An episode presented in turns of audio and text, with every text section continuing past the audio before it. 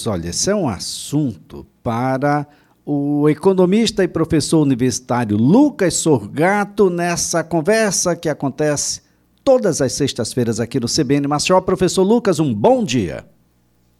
Bom dia, Elias. Bom dia, ouvintes. Então, bom. é uma situação bem complicada, né, Elias? Veja bem, é, eu faço aqui todos os comentários de economia já tem um certo tempo, mas a minha principal atividade é a parte de finanças corporativas, justamente com empresas em crise. Né? Tem alguns clientes em recuperação judicial e que a gente consegue fazer o cliente voltar ao mercado. Bom, mas o caso da Americanas, Elias, ele é muito peculiar, ele é muito diferente. Tá? Vamos tentar explicar aqui um pouco isso. Primeiro, o endividamento de 43 bilhões, que é o que ela está tendo no total, é aceitável se você pensar, Elias. A empresa fatura 55 bilhões por ano. Né? Então é um faturamento que é até plausível de se pagar o endividamento. Mas vamos entender algumas coisas. O lucro líquido Americanas em 2021, que foi o melhor da sua história, foi de 730 milhões. Ela tem um endividamento de 43 bilhões, tá? Então você tem aí uma lógica complicada. E você tem que pensar em outras coisas.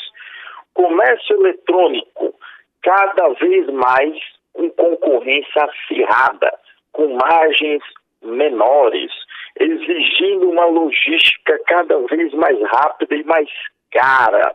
Então, é um cenário competitivo muito complicado. Além disso, Elias, Americanas, ela faz muita venda a prazo. Seis vezes, oito vezes, dez vezes, vinte vezes. Tudo bem fazer isso, sem problemas. Quando uma empresa vende a prazo, ela tem que financiar o comprador. Quando ela não financia o comprador com capital próprio, com caixa dela, com dinheiro dela, que ela não tem, que já foi declarado que existe em caixa apenas 800 milhões de reais para uma empresa desse porte é muito pouco, então ela tem que financiar essa operação de venda a prazo para os clientes com os fornecedores, com bancos e com os fornecedores diretos. Bom, ela fazia isso com os bancos, tanto é que o endividamento bancário é de 20 bilhões, né? 4,7 bilhões apenas com o Bradesco e você tem aí os demais outros bancos que entram. Bom, se você entra numa recuperação judicial, Elias, um dos primeiros efeitos de imediato que se tem é a suspensão de crédito por parte dos parceiros. Não porque eles não querem emprestar, mas porque eles ficam receosos, acende uma luzinha neles. Tá? Se eu preciso de muito dinheiro, de muito crédito, e aí eu tenho os bancos para isso, mas eu já estou devendo muito aos grandes bancos, os meus fornecedores não têm a mesma capacidade financeira dos bancos de manter um crédito tão alto, meus fornecedores de eletrodomésticos, de papelaria, de chocolate, são grandes empresas, são, mas eles não trabalham com prazos tão largos assim. Então você fica com uma situação complicada. Por quê? Para financiar a operação eu preciso de dinheiro. Os principais meios de conseguir dinheiro, que seriam aí diretamente os bancos, vão se fechar. E aí complica. Ela tem operações com hum, operações próprias que ela pode dar de garantia, ou seja, imobilizado, tem. Mas nem toda loja da americana é dela. Muitas lojas são de fundos de investimentos imobiliários que montaram espaço e alugaram para americanas. Ou seja, ela também não tem tanta garantia real para disponibilizar ao mercado visando obter um empréstimo. Né? E, além disso, continua aí esse imbróglio da recuperação judicial. Bom, é, eu acredito, Elias, que Americanas vai passar por um cenário bem complicado e a alternativa para retornar realmente ao mercado, talvez seja a injeção de capital próprio dos sócios, principalmente dos sócios controladores, que aí seria está é, tá colocando-se muito no grupo do pessoal lá da Dev, né? Bom, só que a injeção de capital necessária aí, Elias, não é uma injeção pequena. Tá? Você tem que colocar alguns bilhões na empresa. E talvez colocar esses alguns bilhões pensando em salvar a companhia, mas pensando na meca do capitalismo, que é obter o retorno do investimento, é, obter lucro na operação, talvez não investir esses bilhões seja o mais interessante e buscar vender talvez o ativo empresa para um outro concorrente, uma outra companhia. Bom, vamos esperar o que vai acontecer, as cenas dos próximos capítulos, mas é algo muito delicado que a gente vive com essa empresa, Elias.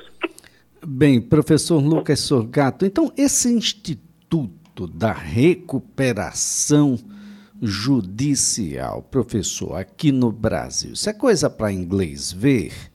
De fato recupera, possibilita recuperar? Ou é um tipo de UTI que o sujeito agoniza mais exatamente no momento em que mais precisa daquele remédio salvador, daquele abraço acolhedor que parece que está no fim, professor?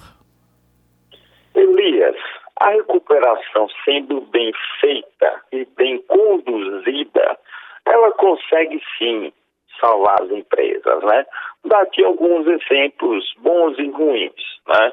Pega uma recuperação onde a empresa entra na RJ, mas os sócios não mudam a forma de trabalho, continuam distribuindo lucros, continuam é, trabalhando de forma errada.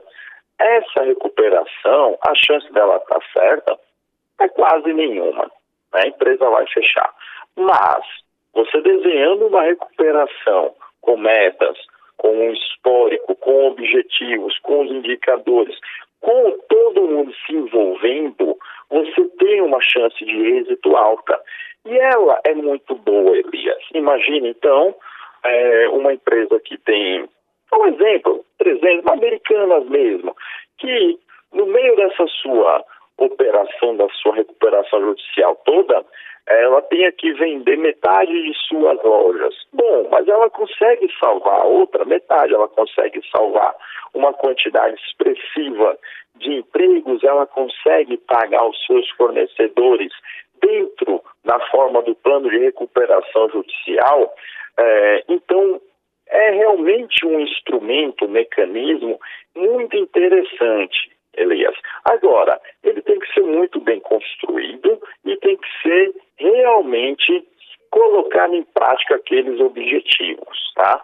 Evidentemente que já foi um mecanismo utilizado de má fé por algumas outras empresas. Isso daí ela não deve acontecer nem no caso atual da Americanas, nem outros. Pegando aqui um exemplo, por exemplo, da Oi. Tá? A Oi fez o seu pedido de recuperação, ela vendeu os seus ativos de telefonia e está se focando muito no ativo de apenas internet. Tá, então ela mudou o foco, mudou a atuação, mas ela está viva, ela está operando, ela está trabalhando. Ainda não se recuperou, ela talvez não seja o tamanho que ela foi em outrora, uma operadora extremamente grande no país, mas ela permanece em funcionamento. Tá? Então é interessante a gente notar isso, Elias. Você tem que construir de fato um plano pensando na empresa, mas tem que se adaptar à gestão, ao mercado, a toda mudança que é possível. E a recuperação judicial, Elias, pode ser feita por grandes empresas, como o caso, até pequenas empresas. Né? O empresário ele tem que conhecer essa alternativa para que, se necessário, utilizar.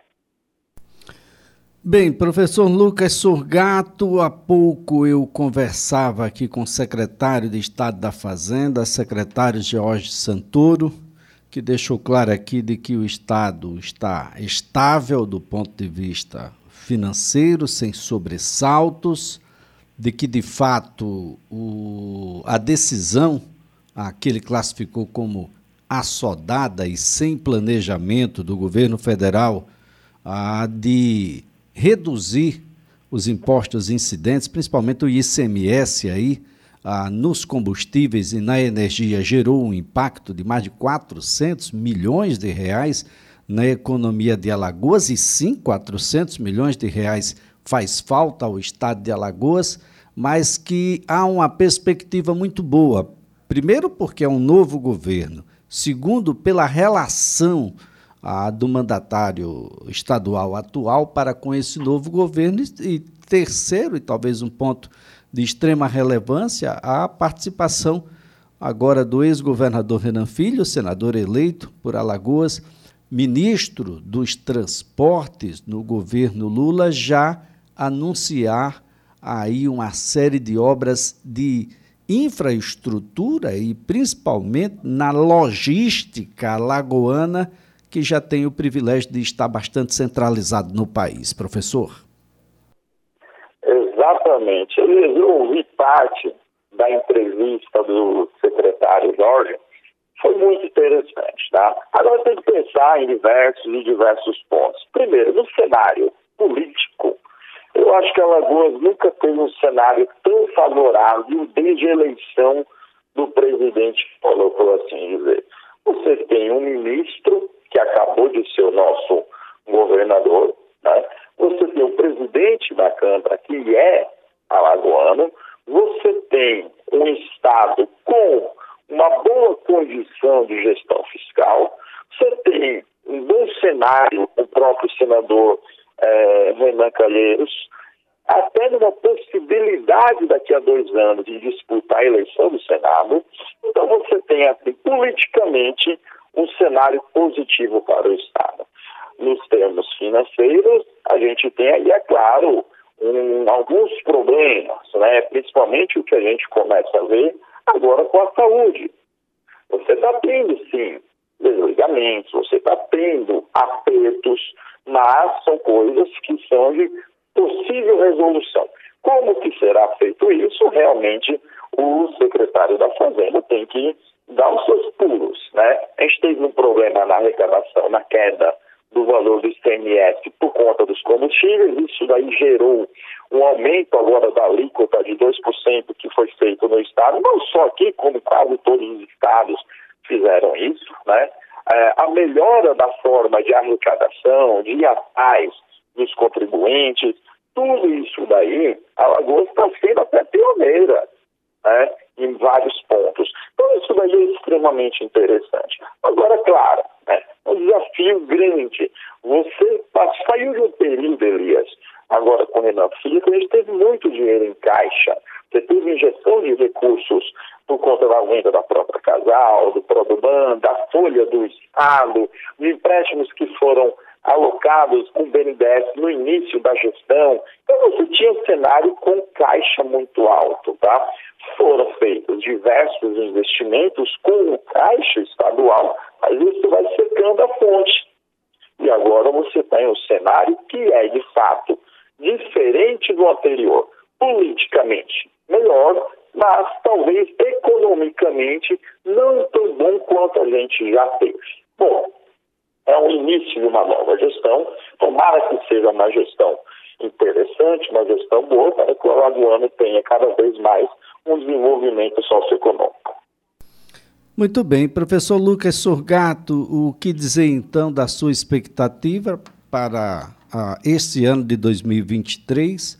Ah, o secretário Jorge Santoro falou aqui que já tem uma promessa de entregar o aeroporto de Maragogi no início do próximo ano.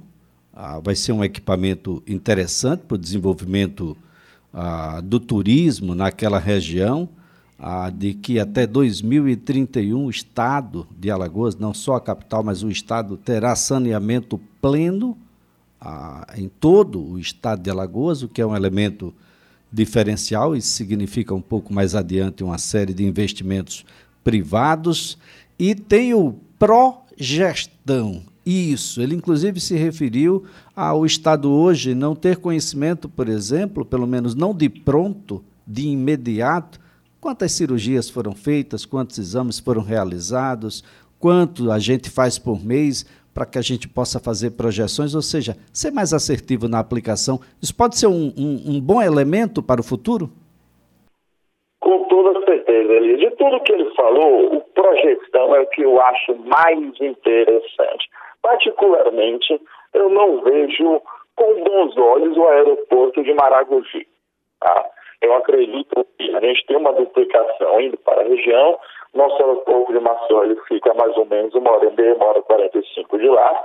Eu não acho que seja um aeroporto interessante. Vejo mais, infelizmente, como elefante branco, como aconteceu com o aeroporto de Arapiraca, como aconteceu com o aeroporto de Penedo. Né? Bom, não acho que seja interessante, não acho que isso de fato vai ajudar a dinamizar o turismo naquela região. Entretanto, com projeção, não. Isso daí sim, eu vejo com bons olhos, né? Como o próprio secretário falou, o Estado perde dinheiro por não saber o que está fazendo direito. Tá? De vez em quando a gente não tem uma boa comunicação entre as secretarias. Nesse sentido daí, eu acredito que cada vez mais essa modernização da gestão pública é de fato o caminho tanto para economizar quanto para receber mais e também um outro ponto importante para combater corrupção também, Elias. Acredito que esse sim vai ser um bom foco do governo nesse próximo período.